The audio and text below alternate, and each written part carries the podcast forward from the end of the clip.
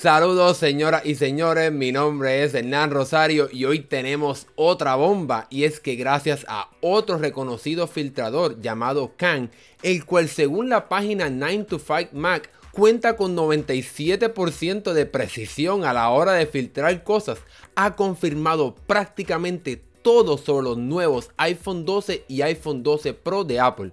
Empecemos con el iPhone 12 mini. Este filtrador ha mencionado que este teléfono con pantalla de 5.4 pulgadas costará 699 dólares por la versión con 64 GB, aunque también habrá opciones con 128 GB y 256 GB.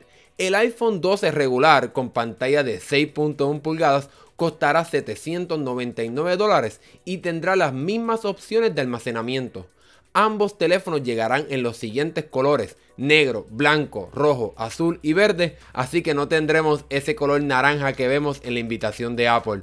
Con respecto al iPhone 12 Pro y Pro Max, Khan asegura que el modelo de 6.1 pulgadas costará 999 dólares, otra vez así que no tendremos un cambio aquí, y que el modelo Max con pantalla de 6.7 pulgadas comenzará en 1099 dólares. No obstante, estos teléfonos comenzarán con 128 GB de almacenamiento y habrá opciones de 256 y 512 GB.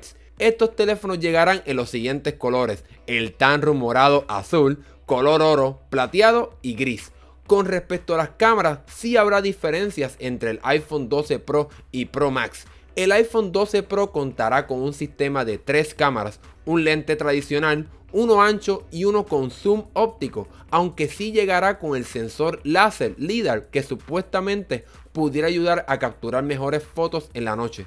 Este sistema de cámaras le permitirá hacer zoom óptico de hasta un máximo de 4 veces. Por otro lado, el iPhone 12 Pro Max contará con el mismo sistema de tres cámaras y el sensor láser LIDAR. Sin embargo, este podrá proveer hasta 5 veces zoom óptico.